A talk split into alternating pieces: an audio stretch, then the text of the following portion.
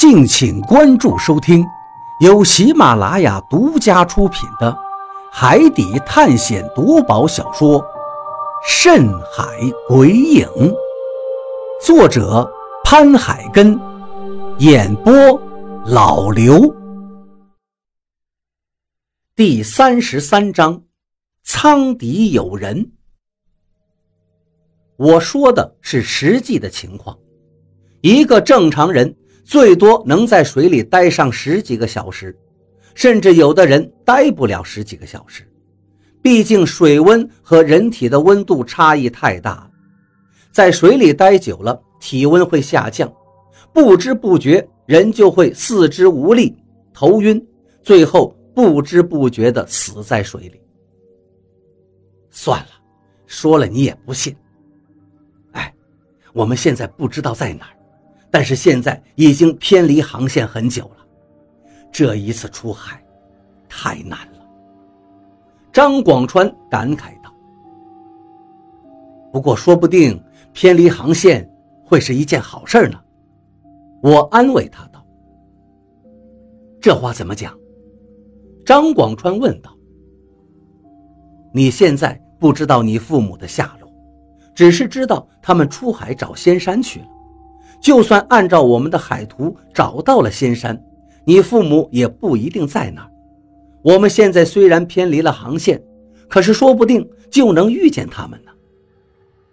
张广川知道我是在安慰他，但他还是很高兴地对我说道：“小鱼，借你吉言，我也希望你赶紧找到仙山，赶紧救你二叔。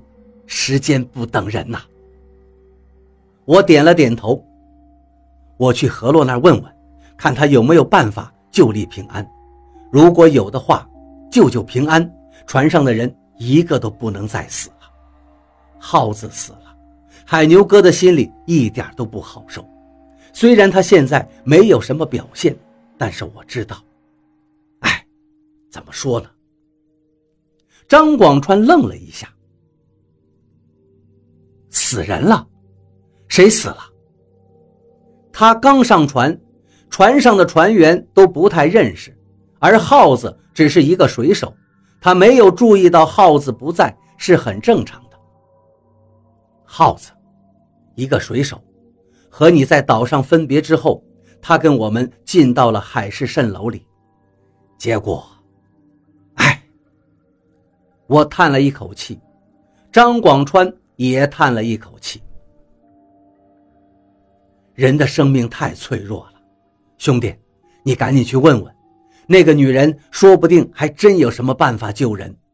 我也研究研究，回忆回忆，想想我看过的书里是不是有什么办法。听完他说的，我点了点头，就向船尾走了过去。何洛还在船尾站着，他听到我到来，根本就没有回头。只是面向大海看得出神。你在看什么呢？站了好大一会儿，见他没什么反应，我问道：“看海。如果我说这是我第一次见大海，你信吗？”何洛扭过脸对我说道。我点了点头。他出生在贵州地区，那个地方都是山，应该是没有见过海。他说：“这是他第一次见海，我也相信。”平安。我刚说出这两个字，何洛的脸就又扭向了大海。人我没有办法救，我已经尽力了。如果传说没有错的话，他会清醒一会儿，接着又会疯狂，如此三次之后，人就会彻底疯狂。只要是活着的东西。他都会杀死，之后再吃掉。我心里一阵颤抖。如果李平安真的变成了这个模样，那还算是人吗？而且这个情况也不会维持多久，最后他还是会死的。难道一点办法都没有吗？我不死心，又问了一句。何洛苦涩地摇了摇头，道。或许有吧，但是我不知道。好吧。我来的时候还是抱着希望的，但是现在他说一点办法都没有，我心里好像压了一块石头一样沉甸甸的。平安清醒了，船长，平安清醒了。就在这时，老贾的声音传来，我回头看了一眼，李海牛对大禹交代了两声，直接向船舱冲了过去。何洛也回头看了一眼，然后就又把脸朝向大海。这是第一次清醒，但是马上就会有第二次疯狂。第二次疯狂的时候，应该就会伤人了。你最好提醒一下李海牛。听了他这句话，我哪还待得住？立刻就向船舱奔了过去。李海牛满脸都是泪水，站在李平安的面前，正在温柔地解着李平安身上的绳子。叔，我怎么了？我都快撑死了，我这是怎么了呀？你刚才发疯了，吃了好多鱼肉，如果不是老毛让你吐出来一些，我估计你现在的胃都被撑破了。满仓在一边说道。李平安的脸上露出了难以置信的神情。什么鱼肉？平安，你感觉怎么样？现在好一点没有？你知道不知道？刚才你吓死我了。好在是没事了，我这就解开你。李海牛擦了一把脸上的泪水，道：“我赶紧上前，急促地说道：‘不行，不能解开。何洛说他这是因为吃了霸下蛋太久的原因，一会儿他还会发疯的，而且发疯以后会伤人，接着又会清醒，但是第三次陷入疯狂之后就不会清醒了，他也没有办法解决。’”我说到这里愣住。是啊，我现在说这些有什么用？何洛都说了，没有办法解决，这是一个死局，李平安是必死的。但是转念一想，不说出来，他再伤到人就麻烦了。所以海牛哥，你还是别解了，等等看是不是这样。如果你放开了平安，他又陷入疯狂，真的伤到船上的人，那……滚！你们都滚出去！李海牛忽然大吼了一声。我被他这一声吼吓得缩了缩脖子，看着他有些狰狞的脸，我知道他已经处在爆发的边缘，所以我立刻不说话了。船舱里的人。立刻都向外面走了出去，最终把船舱关了起来。小鱼，你说的是真的吗？老贾挤到我的身边问道。当然是真的了，何洛已经跟我说的明明白白了。我对老贾点了点头。老贾叹了口气道：“哎，说实在的，平安这孩子不错，他刚才的举动我就知道。”他麻烦了，但是谁都没有说破。我敢说，海牛也隐约感觉到，他只是不愿意说出来。算了，总要面对现实的。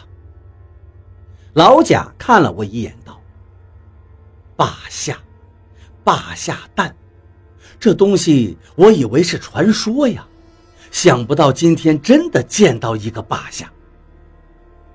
你知道？”我赶紧问道：“老贾点了点头。听老人们讲过，而且以前有规矩，就像那个女人说的一样。现在我们把祖宗的规矩都丢了。哎，不说了，你们该干什么就干什么去。东子，你还行不？还行，就弄点鱼肉给大禹送过去。这娃子一直在开船，我们上岛的时候他在排水，现在。”肯定累得不行了，我先去替他长一会儿舵，你们赶紧给这娃子弄口吃的吧。船员们都不再说话了，大家都被一种莫名的悲伤感觉包围着。船舱的门一直没有开，但是没过多大会儿，里头就传来了李平安咆哮的声音。我知道，肯定是他又陷入了疯狂中。我现在无能为力，但我心里最多的还是愧疚。如果不是因为我要救二叔的话，李平安绝对不会上船，也就不会死在这儿了。人最无力的就是眼睁睁地看着亲人死去。你却束手无策。想到这儿，我第三次向何洛走了过去。又来了，看来李平安在你心中占据了很大的位置呀。何洛坐在甲板上，后背靠着船边，对我说道：“他面前的十几斤鱼肉，现在已经消失得干干净净，不知道是不是他丢掉了。甲板上。”只剩下一滩血迹，但是他的身上好像是多了很多发光的小点儿。这些小点儿在我走近他之后，全都隐藏进了他的衣服里。何洛，我长这么大还没有求过人，你真的没办法让他活着吗？我忍不住又问道。何洛的眉头微微一皱，办法是有一个。但是，我想，你绝对不会做的，而且就算你让那么做了，李海牛也不会答应。我一听，心头顿时愤愤起来。刚才不是说一点办法都没有吗？既然有办法，为什么要挨到现在？还说我不会同意，李海牛不会同意。只要能救李平安，能让平安活下来，只要不是什么过分的事情。李海牛肯定会答应的，但是办法在他的手里，我只能耐着性子问道：“什么办法？”何洛伸出了袖子，十几个小光点就冒了出来，停在他的指尖上。如果用这个，李平安会活，但是他会生不如死，每天都要受到这东西的噬咬不说。以后也没有清醒的时候了。说实话，他会变成一个活死人。你说这办法行吗？这算是什么办法？这根本就没有解决李平安的问题。但是他说的也没有错。虽然不知道他手里面的光点是什么，但是之前让所有人昏迷的就是这东西。这东西应该能让李平安活下来，但是会变成一个活死人，一点自主意识都没有，还要日日夜夜忍受这东西的噬咬，还真的不如死了。果然是没有那么简单了。好吧，我无奈地叹了口气，也靠在了船边上，抬头看了看天。天还是一如既往的阴沉，就如我现在的心情一样。李平安的吼声越来越大，我心中一阵接着一阵的难受。这是他第二次发狂了。按照何洛的说法，再清醒一次以后，李平安就会彻底陷入疯狂，并且最终死去。不行！我猛然站了起来。飞快地向船舱跑过去，我心里都这么难受了，不能让李海牛接着承受，不能让他看着平安死去。如果他的至亲死在他的面前，我怕他会崩溃的。我使劲地推了几下门，但是门里面好像是被顶住了。海牛哥，是我，开门！我吆喝了一声。但是里面没有反应，只有李平安的吼叫声。我忍不住狠狠的一脚踹在门上，门应声而开。模糊中，我好像看见了一个黑影在底舱的入口闪了一下。